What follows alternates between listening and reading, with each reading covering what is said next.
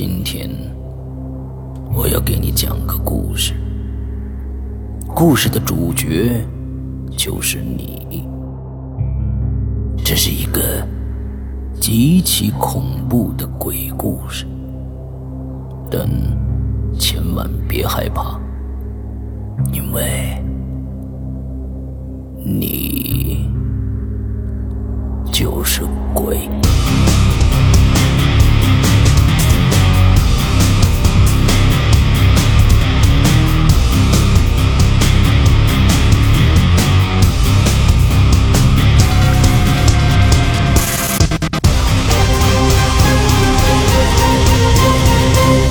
现在收听到的是《鬼影在人间》。各位听众，大家好，欢迎收听这一期的《鬼影在人间》。那么在上一期呢，孙一礼和这个刘柯南同学啊，嗯，还有几位呃他们剧组的好朋友，跟我们聊了一期这个。他们身边发生的灵异事件，那其实这个故事还没有完啊。刘柯南好像当时大家很多人说，哎，这个刘柯南怎么没讲两分钟就走了呢？其实没走啊。那么今天呢，呃，我们将为大家奉献这段录音的下半段。那么接下来我们就一起来收听。我知道你找我挺久了啊，就因为我也有一些准备和想法。其实今天其实我特别想，就上次你跟我说。就你说那个在你们家的时候，你说哎，老孙，我过两天要去啊，要去天通苑，要去农村找你去。嗯，我这我这有点儿，哎，我这准备好了。就那次你说那话题是是什么呢？我就特别期待你上次你想说的那个。就是既然这个叫鬼影人间嘛，啊，那其实那一次其实是想系统的，也不算系统吧，啊，就讲讲我所知道的这个一些鬼影的一些东西。哎，原本是想讲这个。好，啊，非常好。那其实，呃，我相信有很多听众也好，包括我们自身也好，啊，其实这么多年来，多多少少有的时候会碰到过或者看到过，而且我觉得特别怪。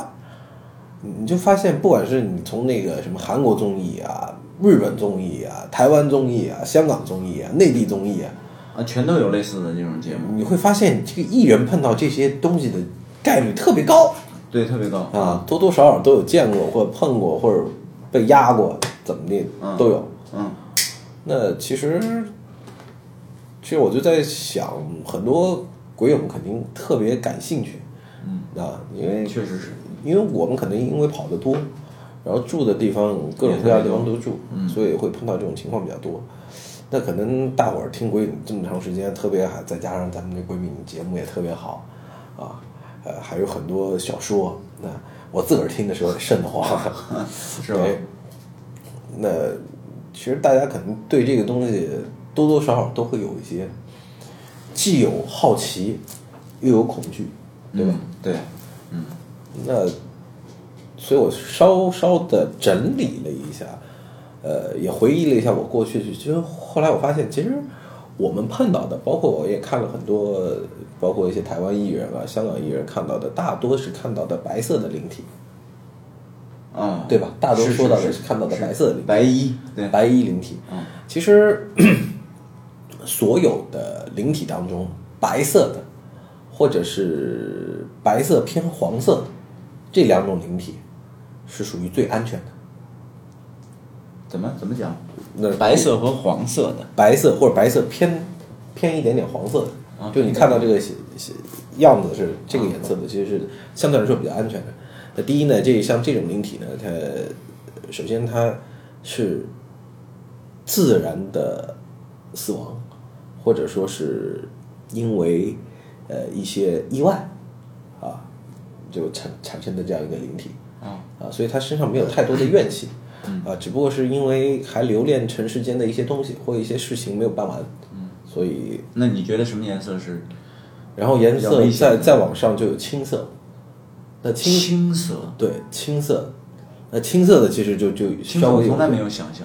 呃，这么说吧，青色一般来说见不到啊。你如果见到它，就说明它跟你之间有一些联系，有一些关联，也就是在你们的身上有因果。嗯，而一般青色的来讲呢，有点毛啊啊。两方面的比较多，第一，自杀，自杀，自杀的。啊。啊，或者是被人害的。啊，但是可能是间接。啊，啊，然后他怨念不是特别重的情况下，就是暴毙那种。它呈青色或蓝色，嗯。啊，这这两个颜色，那这两个颜色的出出现的，的就他如果找到你的话，多多少少在一般来说看不到他。啊，跟他没关系的人都看不到，但凡有一点关系，见到他了，这个稍微得小心了，因为这个是他是有怨念在里面，嗯。啊，只是怨念不深，那这是青色和蓝色，那最高等级，但是电影里面经常看到红色红色对，是吧？红色我们又称厉鬼嘛，厉鬼，对，那他是由于强大的怨念，就是生前一般都被人害的，啊，那他就是要那种怨气没有办法散，然后最后就红色，所以红色一般来说是碰不到，一旦碰到，基本上凶多吉少，对是吧？是，啊，所以偏你看你想吧，这么多电影，这么多电视剧，有些东西它也不是空穴来风的，我们前一前一期前几期呢，就采访了一下，就是这个呃中国当代恐怖小说的这个第一人周德东啊，采访了一下周老师，我们就问了他一个话题，就说您写了这么多恐怖小说，那您能不能告诉您的这些粉丝，这世上到底有没有鬼魂？就是这个问题，我也特别周老师怎么回答的？就是我也想听听你怎么回答，因为我知道周老师怎么回答的。呃，应该这么说吧，我觉得人其实分很多种，那人都有信仰，对吧？啊、有些是现实主义，啊，呃，他们是唯心主义是就就就就是唯物主义唯物主义的门，当然了，相信物理，相信科学，嗯，对吧？相信科学的，当然的这个东西是不存在的，他肯定是觉得这是不存在的，因为这是没有办法用科学去解释的。但凡没有办法用科学解释的东西，那随机性的不承认啊。那我也不是说我是唯心啊，就是我是一直认为这个东西存在，因为第一我也说过了，我们碰到过，那因为你见到过了，或者说感受到过了，不管那个是个幻象也好，甚至你处于神经极度紧张下，或者说是属于压力下的幻象、幻觉，还是它真实存存在，但至少我们碰到了，嗯，那我们心里那肯定是相信它的存在，而且再加上你修那修修道的人说，哎，修好了干嘛？升天，得道升仙。升仙。啊，得道成仙。成仙啊，修仙的，嗯，那佛家的修佛，嗯，那不是都有天界、人界吗？天界、人界、冥界，对吧？嗯。再说了，我们去讲的六道轮回里面本来就有，嗯，是吧？就就就天道，天道里面什么修罗道也好啊，还是阿修还是嗯对对阿修罗，那嗯这些天人道道，对不对？无间道。那那那这这些，然后中间是人嘛，就他是人人界是承担上下的一个中间的一个纽带，那所有的东西连着的是什么灵魂？所以我们说是魂魄和身体是分开的，魂魄，对，身为肉身嘛，然后肉身腐消亡的时候，腐败的时候，魂要不上，要不下。这是从唯心角度、唯心主义角度来说这个事儿。咱们就就个个人闲谈，我们也不代表代表什么观点，对吧？那就，反正我我自己是这么觉得，所以我所以我特别好奇周老师是怎么说的。就周老师他他特别他他分两个阶段，呃，他前期刚刚开始就是写了一小部分恐怖小说的时候，很多这个这个粉丝就问他这个问题。周老师呢，刚开始呢就觉得有，后来呢，他觉得呢，他这个回答很很不负责，但是呢，他回答没有，他觉得也不负责。最后呢，所有的人问他的时候，他就说：“我真不知道，真不知道。”而且呢，就周老师有一个概念，我觉得周老师是一个特别有趣的人啊。嗯、你看我们问他，就说你写这么多，那那对你心里有没有什么阴影啊？呃，会不会感到那种恐惧呀、然后，但是周老师呢就说这个，呃，他是一个坚定的唯物主义者，啊，从他父亲那儿，这是从他受他父亲的影响。哎，周老师有一个习惯，这个这个在收听鬼影的这个听众他都知道，都知道，就是说，当周老师发现有一些很奇怪的事情出现的时候，呼，他可能看前面有一个白影儿，哇，可能像一个老太太夜里，嗯，让他心里可能害怕了，但是呢，他的做法就会走过去，甚至拿手电照照这个老太太的脸，他解除这种奇怪，解除这种迷惑，然后让他的心里重新变得踏实。但是我真的觉得啊，我说实话，我觉得这个需要相当大的胆量，真的，一般人我觉得，呃，这个做不出来这样的事儿。而且我是一个不看，你看我录恐怖小说，我录好了给大家听，因为他们很喜欢，但是我自己录好了，我基本上都不太听，包括恐怖电影，我根本不看，因为我很敏感，看完了以后我会我会浮想联翩，我会感觉受不了啊，周老师那个叫排除法，嗯，真的。对吧？其实我这个就跟我们之前说的一样，我觉得是你信他，所以人家说了，不信的人啊，你怎么看你看不到，不会碰到。就像我们那回说，你信，就好像你的磁场，你的人的一个磁场里面有一种电波，就发射出去了，就容易对接。当对接的时候，你可能就看到。哎，我特别想，你看，我也特想跟你探讨一个事儿，就特别想跟你探讨一个事儿。就有一天啊，我在录这个小说的时候，在录小说的时候呢，那天也是夜里了，不晚，九点多钟，啪啪啪啪啪对着这个小说就啪啪一句一句往下录录录，突然之间，哎，我就身上来了一种感觉，这小说我就录不下去了，啪我就把机器停了，停了以后呢，我就感觉啊，似乎那天我还发了一条微信，我还我还特意发了一条微信，我就感觉似乎是有有什么神灵的东西要告诉我什么东西，要告诉我什么事儿，但是呢，我这么一停就坐在这儿抽烟，差不多坐了得有小二二十多分钟半个小时，我就仔细的回想他到底想告诉我什么，我想不出来，后来没有办法，我就睡觉了，但是这个事儿就留在我心里了。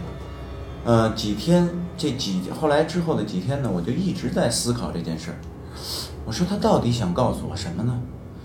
嗯、有一个奇怪的听觉感受，就是我听到任何东西，呃，这个声音，啊，包括我家人的说话，包括呃拿任何东西，这个打打电打这个打火机嘣儿或者嘣，这个呃声音发出来的所有的声音，我都觉得是好像是用金属制造出来的一种声音，特别奇怪，我也理解不了。我说为什么这是什么感觉呢？我仔细的想，一点儿一点的倒。后来呢，我似乎现在我也不敢完全的确定，我好像感觉到，这是上老天在告诉我人的一种气场，好像是一种气场。我觉得很奇怪，很奇怪。就直到今天这个事儿，已经过去得有几个月的时间了。几个月时间，现在这个事儿还在反复在我心里，在还在绕，但是我好像似乎越来越通透，越来越通达。我不知道，真的不知道，还是说这是三十五岁快奔四，快奔到中年这个这个年龄，是是是是特意，就是从生理生理的角度上来讲，是成熟了还是什么？我理解不了这个事儿。这个这个我也很难回答。第一，我不是那个生理医生啊；第二，我还没到三十五到四十那阶段，我可能感受不到。但是我觉得刚才听你讲的时候，我我觉得其实有可能啊。从科学的角度解释，我觉得这个叫潜意识吧，这是潜意识催眠，就是你自己的潜意识不断的告诉自己、告诉自己、告诉你强化自己的一个一个一个一个东西。其实你心里已经有了答案，你心里已经有了答案。我没有答案，可能或者说或者说知道了一些东西，发现自己的改变。那你这么说吧，这一年来你改变大不大？呃，很大，那非常大。但是刚才你说的这个东西，你说磁场，每个人都有自己的磁场。然后我们说两个一男一女为什么会走到一块儿？为什么有些人看到你，哎，就是有感觉啊？这这不就是一种等于我们说嘛，身上有一种微光，这种微光是我们看不到的，在高科技的仪器下是看得到的。每个人的光圈是不一样的，这种光圈，哎，达到了，它就就就有一个一个互相的影响。那我觉得你这个也一样，随着人慢慢的成长，你整个气场啊，呃，整个感觉啊，那都不一样。那你说到这个，其实倒是提醒我其他一件事儿。嗯，这个我觉得比你这个要神奇一点，在哪哪儿呢？就是我应该就在半个月前吧，半个月前，反正不到一个月时间，我也是脑子里潜意识一直有有有有个声音，好像在跟我说话，在教我一个什么东西，哎，一句。你看，后来我知道那是咒语，啊，咒语是啊，经经文，是一段经文啊。那后来是知道的，啊老好像没没事就自个儿念，自个儿念，自个儿念。然后，然后后来有一天我就跟我师傅通电话，因为他前段时间闭关嘛，闭关之前的时候跟他通了一通电话，然后我就说，哎，我说最近我经常听到这么一个这么是声音，刚一说，然后他说，哎，好事儿，他跟我讲，你念的这一段经文，嗯，是释迦摩尼，对，释迦摩尼就是他他修的时候的那一段，但是你也没有特意去看，我没有，我从来都不知道。那你知道我本身我看佛家的东西就比较少，呃，我唯一的会会的会的几个也、这个这个节奏非常好，对，很欢乐啊，很欢乐。就就是我听到的很多的这这些，那唯一会的几个也是我师傅教我，就说啊，你这个可以练，因为全真嘛，有的时候有存在真教啊着一些共修的东西，哎，他觉得这个是好的，你可以去，因为我在再加上我没有什么入世，没有没有那么一个门派，或者是这之间的一个一个区别，啊，但这个是真的是潜意识里面听到的一个声音，就像我我我还哎有讲过，我当时就是我跟师傅结缘的原因，就是我做梦梦到一个庙，然后那个庙是在汶川地震的时候啊，没有说过这个啊，没讲过。那就前翻一下前史，说一下这段。其实我跟我师傅结缘也是特别的偶然，因为我是因为我要改名字，因为做艺人嘛，要有一个艺名。啊，艺名我自己拿自己百度上面有的时候也可以测你自个儿名字多少分，那发现我这个名字说是三十岁之前用可以，三十岁之后用的不好。呃，原来叫什么呢？刘俊刘俊啊，所以你长得是确实挺俊的。啊，我是那个文俊的俊啊啊，所以我经常说我比文俊更狠一点，我比他多把刀啊。然后，呃，当时就因为改名字结识了我师傅，师傅就说我跟你之间有缘啊，有缘，就这么讲。然后当天就那时候教了我第一个，就是准提神咒啊，啊，教了第一个就回家修，修了以后不是发生的几件一些挺有灵异的事儿，这个我在节目里已经说过了。嗯，那么当时还做了一个梦，然后我们做了一个梦，就梦到我，我就一早上起来，突然就是我打了一赶着要去哪儿，反正我就打了一个的，呃，出租车啪，突然间就开到一个山坡上，还有台阶的，我就害怕了。我说昨天你不往哪儿开啊？我就下车，下车呢就发现这根本就没有路，只有往山上走的一条路，台阶。然后我就顺着那台阶往上走，往上走呢就看到了一个有点像庙，又有点像道观，反正它又又有点像古希腊的那那种那种罗马的那种那那那那种感觉的建筑。然后进去以后呢，就有三三尊像，当时我都不敢抬头看。嗯，啊，不敢抬头看的时候呢，就就就是特特别害怕嘛，对，呃，因为是在梦里啊，然后就慢慢的抬起头，想要看清楚这三尊像到底是什么的时候，突然出来一个白衣女子，拿着剑就向我刺过来了，小倩，就拿剑就向我刺过来了，然后我就不停的念那个师傅教我的一些东西，就是用来驱一些呃不干净的东西，但他发现全部没有用，一点用都没有，然后就硬生生的被他赶出来，赶出来从那那个庙里面赶出来，然后我就出来了。后来我就把这个事儿跟我的师傅说了，那我师傅去问了师公，然后师公就说：“哎，这孩子跟我们这派有缘，你带一下他。”所以才会有了我这个既没有入世，但是会教我一些东西的师。那那个师公就说了，我做梦梦到的是全真在就是他们这个教派在汶川地震的时候震掉的一个非常非常老，是我师傅都没有见过的一个一个老的一个一个一个罐啊。然后如果不出意外，我看到的那三个应该是三清。哦哦，是吗？对，然后师傅就说，如果你在梦里面梦到，那你给大家解释一如下如如如果如果能梦到这些东西，如果梦到了这个，他如果给了你什么东西，或者教了你什么东西，你醒来的时候，教给你的东西应该会在你的手上，然后教你说的东西，你应该心里面会记住。但是因为我不到嘛，不到那个那个级别，级别，所以就就没有。但是这回也一样，这回我做到的这个就是，哎，真有一个咒语，然后这个咒语后来听我师傅说是挺厉害的，让我轻易不要用。啊，哦，而且说这个不但是对那些那个世界的东西会有，而且对现世的，就比如说我拿这个对着你，如果喊对你都不好，就是有攻击性的。嗯，啊，是是这这这这么一个。那得防着点你啊！啊，好家伙，呃，一般不用，你这肚子里头好几把刀啊！呃，一般不用，反正就是这个，我觉得这，你你说它神奇吗？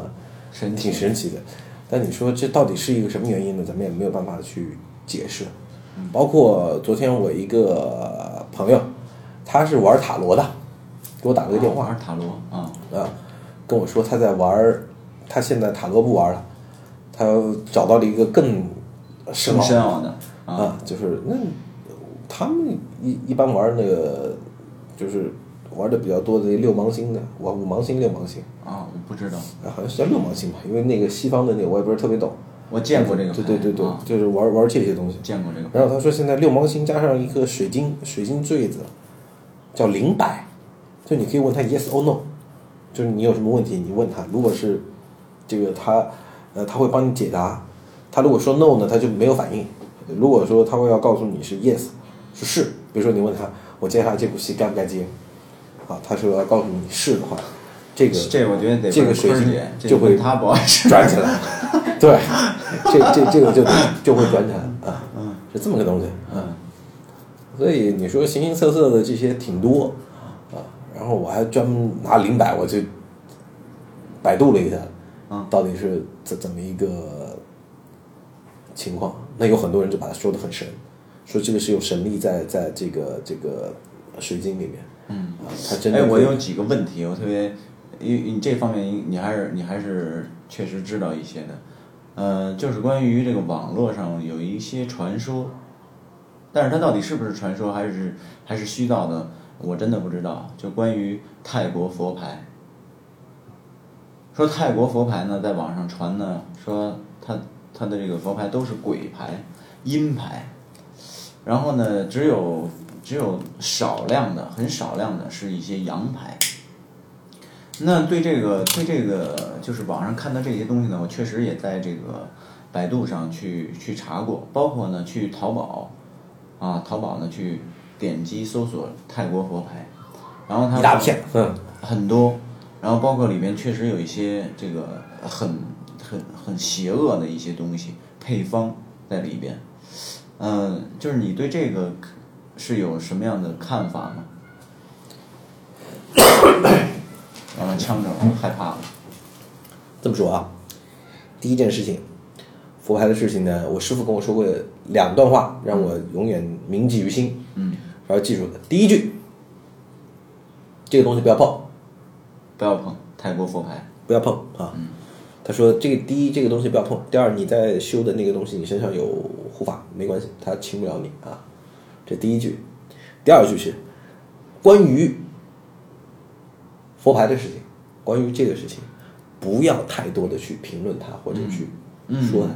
嗯，啊，这是他跟我讲的啊。对，那我还是要我就存存在存有我这个敬畏之心。我就那我就可以说的，我觉得能说的就是，呃，说自己的几个看法吧，感受啊。第一，泰国有佛教，嗯当然有，嗯，泰国是佛教但佛教国家。对对对，但我们知道，我们有大乘和小乘嘛，嗯，对不对？那泰国信奉的是小乘佛教，我们汉传佛教。汉传佛教也就是大乘佛教嗯，那首先在这两个上面它是有区别。区别的。那在我们我们讲的就是今世修，来世报，嗯，对吧？嗯，啊，你今年呃你现在种下了善的因，那你转世的时候，你下会会会有福报。嗯，那小陈讲的就是你现在修现世报，你现在修好了，马上好的会，但是对于未来的事情不予考虑。那这个应该属于道教文化呀。呃，道教文化应该是现世报。呃，也是现世报，但现世报范围很大。那你天主教这些都都是现世报啊，只不过讲的就是我们不，比如说你现在修，然后你得到了福报，福报之后的东西，嗯，那道教会讲的，道教都会讲。你现在我们要修仙嘛，那你你前面所有的成果，你得到福报以后，你继续的修，你是往天上走，嗯，你至少有个出处，有个地方去，对吧？但是至少我我知道的是，你通过佛牌也好，通过一些东西也好，你运势调过来了，怎么调？但是调完以后，未来或者说你仙游之后，驾鹤西游之后去哪儿？no，不知道了。不知道。那这种就有一个很大的区别点在。啊，我觉得这这个话可以这么理解，就是说你先得到了，你用完了，你把这些都享受完了，后边对但我们你说道家也好，天主讲的这个现世报，可能跟这个稍微有一些区别吧。嗯，这是不一样的啊。第二呢，这个东西有没有气场？有。确实有气场第一个那回那就刚才说的松江、那那女孩儿，啊。第一次遇见的时候，就是她佛牌上有有有有有东西，我就说过。然后是阴牌，然后有还有就是有一次，因为人都会有好奇嘛，更何况我从来都没有想到过这个会铺天盖地的对，现在铺天盖地。到到达这个一定的境界。我我奶奶家住在杭州的郊区，叫临安，啊，呃，就是五代十国的婆流王那个那那那个地方，武术武术婆流王那在在那儿，呃，那是一个小地方，县级市，很小了。嗯，但是我那去他那儿的时候，那天逛的时候，竟然发现在那儿有一个佛牌店。嗯嗯我就觉得特别吃惊，你知道吗？我说哇，这已经覆盖网络覆盖到这么大了，嗯那就是因为自己的好奇心驱使，我就进去了。按道理我不应该进那个店，但是人好奇嘛，啊，好奇害死猫，就进去了。进去就发现他，首先他店中央就有一个很大的四面佛，嗯，四面佛，那是一个吉祥佛呀。就放在那儿。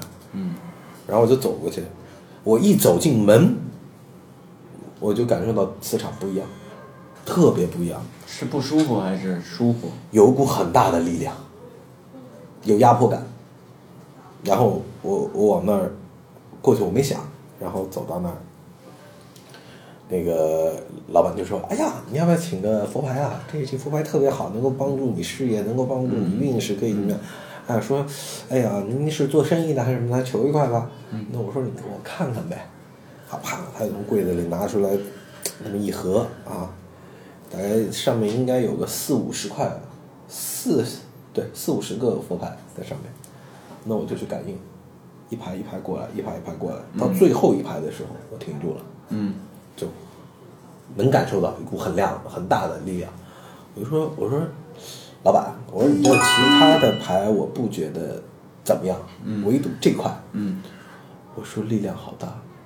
他说哟，是一块什么佛牌？他说您您能感受到？我说是我感受到。哎呀，不错啊。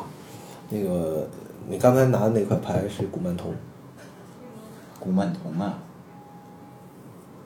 这个古曼童，呃听说就小鬼嘛。对呀、弄起来也很很麻烦。他说这个是这个是是拿那个骨灰做的。哦，我说哦、然后我又问他，啊，我说你的四面佛的，就我走进门的时候，我说左边这一块是不是也供着什么东西？我说右边我没觉得，就左边有力量很大。他说你真的是行的。他说我在那儿还有两块古曼童，我们店里就这三块是最厉害的。所以 这个证明了说你可以改行了。的确，的确有一种这种力量存在。啊，但你学修修行嘛，修到一定程度，我觉得感受气场这是最最基本的嘛。嗯啊，那这是我觉得我对他的感应的一些东西，所以我相信他是有这种能量存在的。但是我们说，有的时候有些能量不是说你有能力，或者说你的命中是能够去驱使它或者去使用它的，这是外在的，不是你内在的。我觉得更好的是要有你自己内在的气场、内在的能量，那个是属于你的。哎，很认同你这个观点。嗯，好，哎，我还有一个问题，还有一个问题呢，我也是很好奇。嗯，这个中国啊，这个图，包括是很多世界，但是中国呢，就是咱们比较了解，有很多这个算命先生，算命先生，所谓大仙儿，啊，所谓的大仙儿，就是说，我一好奇他们这些东西是从哪儿学来的。我觉得二一个好奇的是，他们的准确度到底有多高？呃，三一三就是说，到底他们可信度有多少对这么说吧，啊？我，嗯，我先反问你一个问题，嗯，你觉得啊，不，有的时候你会去找大师帮你算吗？或者有些东西会，当你遇到不顺的时候，会让大师帮你调，我我算过，也调过，对吧？算过也调过啊。你你为什么？因为你相信他，是吧？你还是相信有这种能量在的，对不对？呃那，怀着一个将信将疑的心态，嗯，这么说吧，嗯，风水这个东西几千年的历史了，对，对是吧？是，那它几千年来依然能够有，包括的过去的皇处处理皇不败之帝啊，地怎么样？嗯那一定不是空穴来风，一定有它的道理我觉得。风水是科学啊，风水是科学。它是包括以前最早的占星术，所以中国的四大发明，你其实发现很多东西都是跟易易经啊，很多很多东西跟这种这这这些风水学这些是是脱不开干干系的，对吧？嗯，那你说这个，它一定有它的道理，有它的东西在啊。那么，你包括太极、五行、八卦这些都有它的道理。那我我我是觉得风水这个东西，就像很多人说改命，但是帮你微调是可以的，微调。微调调整，调整你的运势调。其实风水讲的其实就是调整气场，对不对？嗯就你的气场不对了，对，那我把你的气场调一调，把它调的尽量的温和，尽量的好，对你是好的。嗯，那我觉得这个是存在的。那你刚才说的江湖术士有很多啊，那很多人看了一些易经，或者我前段时间看过中央台一档焦点访谈，不就放了吗？就讲这个北京北京雍雍和宫附近不是有一条街，你只要到那儿，啊，各种的都挂着自个儿这特别特别那个什么的。江湖术士。对，那我首先要说，真的有能力的人，你会发现很多的大师，包括我们知道看不到。游牧大哥啊那个也是四哥四哥。第一，你不太容易见到他；嗯，第二，即使他帮你了，帮你做了一些事情的时候，他不会问你收高额的费用，甚至不收费用，嗯，反而还哎走的时候还带点什么东西走，是大师不需要。嗯，如果他有这个能力，他根本就把这些东西，第一不会拿它来作为一这个第一不会把它作为盈利啊，第二，钱财非常用看来看淡的东西。哎，我在这儿特别特别想跟这个咱们所有的听众来普及一下啊，就是我曾经去北京的白云观去一个道观啊去烧香，呃，当时呢这个道观呢在就是几点呃几点几时的时候要做这个呃法事，哎，然后每个人呢就是交多少多少钱，交一千块钱还是五百啊五百块钱。然后呢，你就可以，然后很多道士来为你做这场法事，哎，嗯、当时呢，这个我呢就给这个好朋友啊，好朋友刘牧啊打了一个电话，这个老刘呢就跟我就跟我说，我我说，哎，我说老刘，我说我有一个知识想问你一下，我说这个东西，呃，我需要不需要花钱去来做这个事情？然后这个这个老刘呢。哎，他告诉我说，呃，凡是这个仙儿，人家只收香火，不收钱。说只要你有这个心去给他上几束香，够了。这是老刘告诉我。但是后来呢，我就没有去交这个钱去做这个法事，啊，这是一个真事儿。呃，所以呢，我就觉得，如果大家，如果大家觉得，嗯，咱们这个经济收入啊，这个毕竟跟现实很有关。如果大家呢觉得这个，呃，这个这个钱确实不菲啊，只要你存在一颗这个真诚的心啊，我觉得就够了啊，没有没有必要花很多的钱在这个这个方面。所以过去过去不都有吗？你嗯，捐点儿捐多少都行，反正哎添点香油钱。我们讲的香油钱。香火钱，对，那一样啊。那有的时候，像像你说有一些有法术的也好，得得得到的也好，他可能会适当收一点，但你会发现那个他收的那个钱，就是跟跟我们这个，比如说别人算啊，人家算个名字啊，五千、八千、一万，九牛一毛，他其实收的很少，嗯，很少，而甚至有的时候让你觉得哇，人们都会怀疑中国人有特别有这一呃戒点，备心很不选不选那个好的，就选贵的，就选贵的觉得哇，就收这点钱，行不行啊？啊就反而有这样的想法。其实真的有些，但是因为我要泄泄，这算泄露天机嘛？嗯有些也算改变你一些东西。那多少？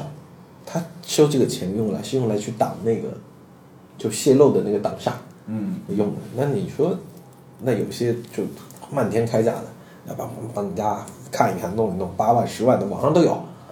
对对对，很多啊，那那很咱多咱们也不说他不不去评论这个不是非，去评论不去评论，就是我觉得这件事儿就是一定要斟酌自己的经济能力。反正有些东西，你说一些最简单的去学学的，一些真的好像有个什么培训班，七十二小时三天就能教你。啊啊，应该怎么摆啊，应该怎么放啊，应该怎么，那他告诉你的可能就是一个大体的概念。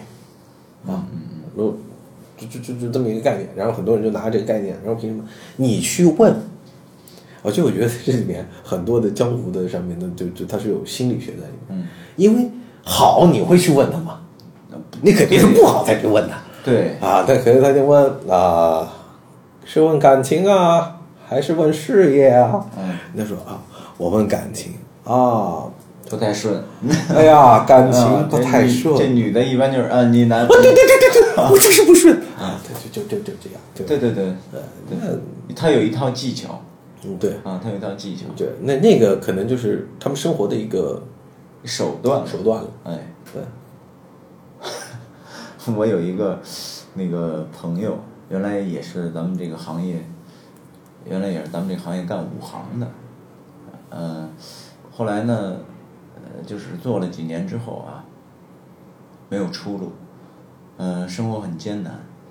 后来呢，别人就给他出了一个主意，说你去当和尚吧。他就真去当和尚，当了三年吧，三年，哎，呃，当然存款不是说特别多啊，但是我觉得已经很庞大了，三年，二百万，拿到了，就当了一个和尚。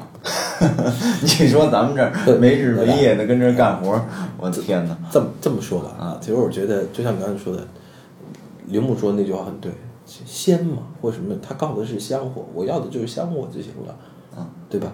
所以你包括去灵隐寺，很多人说灵隐寺很贵啊，对，去一趟灵隐寺真的挺贵，但贵的是门票钱，门票是因为你进入景区了，是景区收的，我非常喜欢跟跟跟灵隐寺没。关系，但你会发现，你真的进灵隐寺，灵隐寺的僧僧人都告告诉你，你要请香啊，就我我门口啊，门口那那那那个地方五块钱，五块钱，你千万别去买上那路上什么三十块、五十块、一百块什么。我不知道为什么啊，我走了这个中国有这么多地方，然后之前也拜了这么多庙，但是唯独灵隐寺给我的气场特别舒服，嗯，特别好。这也是它灵的原因，就是我不是以前打过比方嘛，就是各位哎，我觉仙得那家也好，对，跟那个大家也说一下，在这儿也也也给灵隐寺这个说一说，有离杭州近的朋友啊，离这个南方近的朋友，可以不有时间的话，可以去拜访一下这个灵隐寺啊，去那儿烧烧香对，很香火多人非常棒。很多人说哪哪哪儿哪儿哪儿比较灵啊，在我看来就很简单，呃，就相当于啊，这全国啊有很多个办事处，有很多个办公室啊，这那儿仙呢佛呢就那么几位，对吧？那他们呢就去，其实每一家都都会到，其实每一家都会到，但是呢一些比较好的，比如说就好比哎环境不错啊，感觉不错的，我愿意多待会儿。哎，那这多待会儿，哎，够了。你很多人去，你你你你你就捞着了。你就捞着，哎对吧？对对对对，特别舒服。你看我走了这么多庙宇，然后我现在还在家里还这个供着这个在灵隐寺请的这个陶瓷做的很很小一个弥勒佛，我特别喜欢，特别喜欢。而且当时呢是杭州的一个，呃，在当地很很呃很有能力的一个一个哥哥，带我进到那个释迦摩尼的里边，就是说当年咱们国家领导人几个叩拜的那个地方，就是游客不能进去，我在那儿很很虔诚的这个拜了拜我们的释迦摩尼。说到这儿，就就就就这么的一闲扯啊。其实我觉得我也挺幸运的，就是因其实我是杭州人，其实杭州人去灵隐寺不多，不多，更多的去的是外地游客上天族，什么上天族，上天族？对，那是一名叫法喜禅师啊禅寺讲？什么叫上天族？呃，那是一个地方，就是当地人会到那儿去拜拜。哦，也是非常灵验啊。但是我当时其实一开始也是一个觉得，哎呀，嗯，那个灵隐寺那边太旅游化了，太旅游太商业化，太商业化了，啊我就不爱去。后来是陪着朋友去的，但去了以后发现，哎，舒服。嗯，不一样，感受的气场不一样，是吧而且？而且我去的很怪，我我有些人就以前不注意啊，现在开始注意了。以前不注意，就是想到去就去，反正说了要去就得去啊，都这样。但每次去，我都能赶上那边做法事，这个灵灵隐寺，都能赶上。哎，你看你就特别有这个佛缘。所以有有的时候，你说这个东西也也也也挺奇特的啊。那所以呢，其实我觉得，就回过来说，其实还是那句话，信则有，不信则无。那每个人都有自己的观点和想法，包括我们的很多国友们喜欢听这样的我们的这样聊天儿，听我们这样的节目。那其实有些是好奇啊，有些呢纯属的爱好，那有些可能是自己有信仰，相信啊。嗯，那其实不管是哪因为，我觉得听点儿总是好的。哎，啊，对所以呢，咱们其实也聊了挺多了。最后我也是，你看回馈大家这我这一跑了大半年了，这个其实我已经想好了啊，就是这个我觉得是可以教给大家的。我师傅也没有跟我说过这个不能教啊，嗯，好，教给大家一个福利啊，福利啊，这个福利呢是来自于佛家，那、也在之前的节目里我也说过，叫六指大明咒啊，是观世音菩萨修成的一个咒语。那这个咒语有什么用呢？六指大明咒。对啊，这个咒语有什么用呢？它分两两块啊，后面那块带一些攻击性的呢，我就不说了，嗯就我们就保护自身就可以了。嗯嗯对，保护自身的方法就是双手合十，成一朵未开的莲花状，那就锥形啊的啊，未开的的莲花状，状，其实两两两个手中间稍微搂一点儿，就像握了半个鸡蛋一样啊，握了半个鸡蛋。然后然后贴在一块儿，这是结印。其实任何一个咒语都有结印，那这是其中的一个结印啊。嗯，六指大明咒的第一结印。那这个呢，平时在练呢，可以，嗯，他会经就如果嗯喜欢的朋友啊，或者说有兴趣的，你可以每晚睡觉前，嗯，啊念个五分钟十分钟的，或者躺床上练也没有关系。那那它的它练它的这个咒语很长吗？很简单，一会儿我会说啊。好，然后这个就会就相当于你在你身上镀了一层保保护膜一样。嗯那即使你碰到了一些 不干净的，或者说一些东西的，这些东西不会近身伤害到你。嗯，是就是练的时间长呢，甚至有些小人在背后捅刀啊，或者怎么样呢，这个也能帮你挡挡挡到一些挡上啊、对，挡到一些啊，很简单。嗯，呃，咒语也特别简单，Om Mani p a m e Hum，这不就是六字真言吗？对，啊这个就叫六指大明咒。六指大明咒啊哦，我满里贝贝红。对，那这边呢我就小念一下啊，呃，大家当然念这个时候呢，最好是气沉气沉丹田啊，气沉丹田来念。那当然呢，有些朋友如果你不不太愿意念啊，你就有的时候碰到一些，哎，你觉得这个房间、哎、有点不舒服或怎么样，你现在把这一段摘出来啊，把它截出来也行啊，大体念个一口气的时间啊。好嗡嘛咩呗咩吽嘛咩呗咩吽嘛咩呗咩吽嘛咩呗咩吽嘛咩呗咩吽嘛咩呗咩吽嘛咩呗咩吽嘛咩呗咩吽嘛咩呗咩吽嘛咩呗咩吽。念完了，嗯。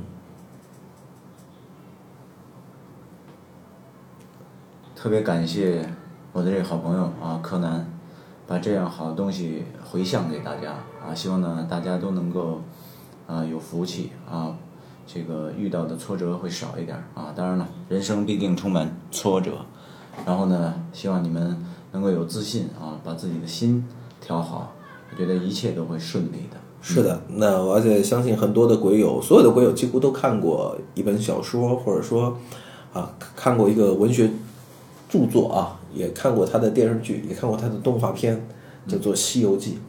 那最后这么一句呢，我就想说，其实我们的一生就跟《西游记》一样，嗯，每一难，嗯，其实都是我们生命当中需要去历练的，或者说我们身上的一些不足，所以我们经历的事情就跟《西游记》一样，经历九九八十一难，就经历了一些坎坷，你去跨过它的时候，当你可以完善自己的时候，有一天你就修成正果了。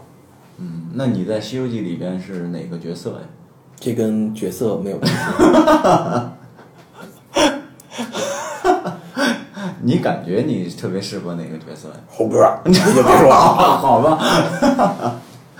好吧，猴哥，猴哥，行，我们的可爱胖猴，嗯不是，我叫你猴哥呢。啊，叫我猴哥呢，是二师兄，大大师兄，大师兄，不好了，师傅被妖精抓走了。嗯，哎，我看看今天多长时间了？得有一个小时了。行了，那个，那么这期节目咱们就聊到这儿吧。然后下一期节目呢，你来说一下，啊，你来说一下下期节目。哎不能轻易说，要不然又得方便面矿泉水了。嗯，好吧，那个今天特别感谢柯南能够百忙之中啊抽出时间来，然后跟咱们鬼影来做这期节目啊，奉献给大家。在此呢，我就代表大家来先谢谢这个我的好朋友柯南啊。这柯南呢也跟我们的听友们说两句话吧啊。好，呃，所有的鬼友们，呃、我们其实有的时候，呃，就这么聊天也好啊，各方面也好，其实也是想把我们一种善的力量啊，呃，很友善的力量量传递给大传递家给大家。所以呢，也是希望大家多多支持《鬼影人间》啊。那我有机会啊，在我继续逃脱的过程中，万一再被他逮到的话，我再回来。好了，今天这期节目就到这里，好了，大家拜拜。拜拜。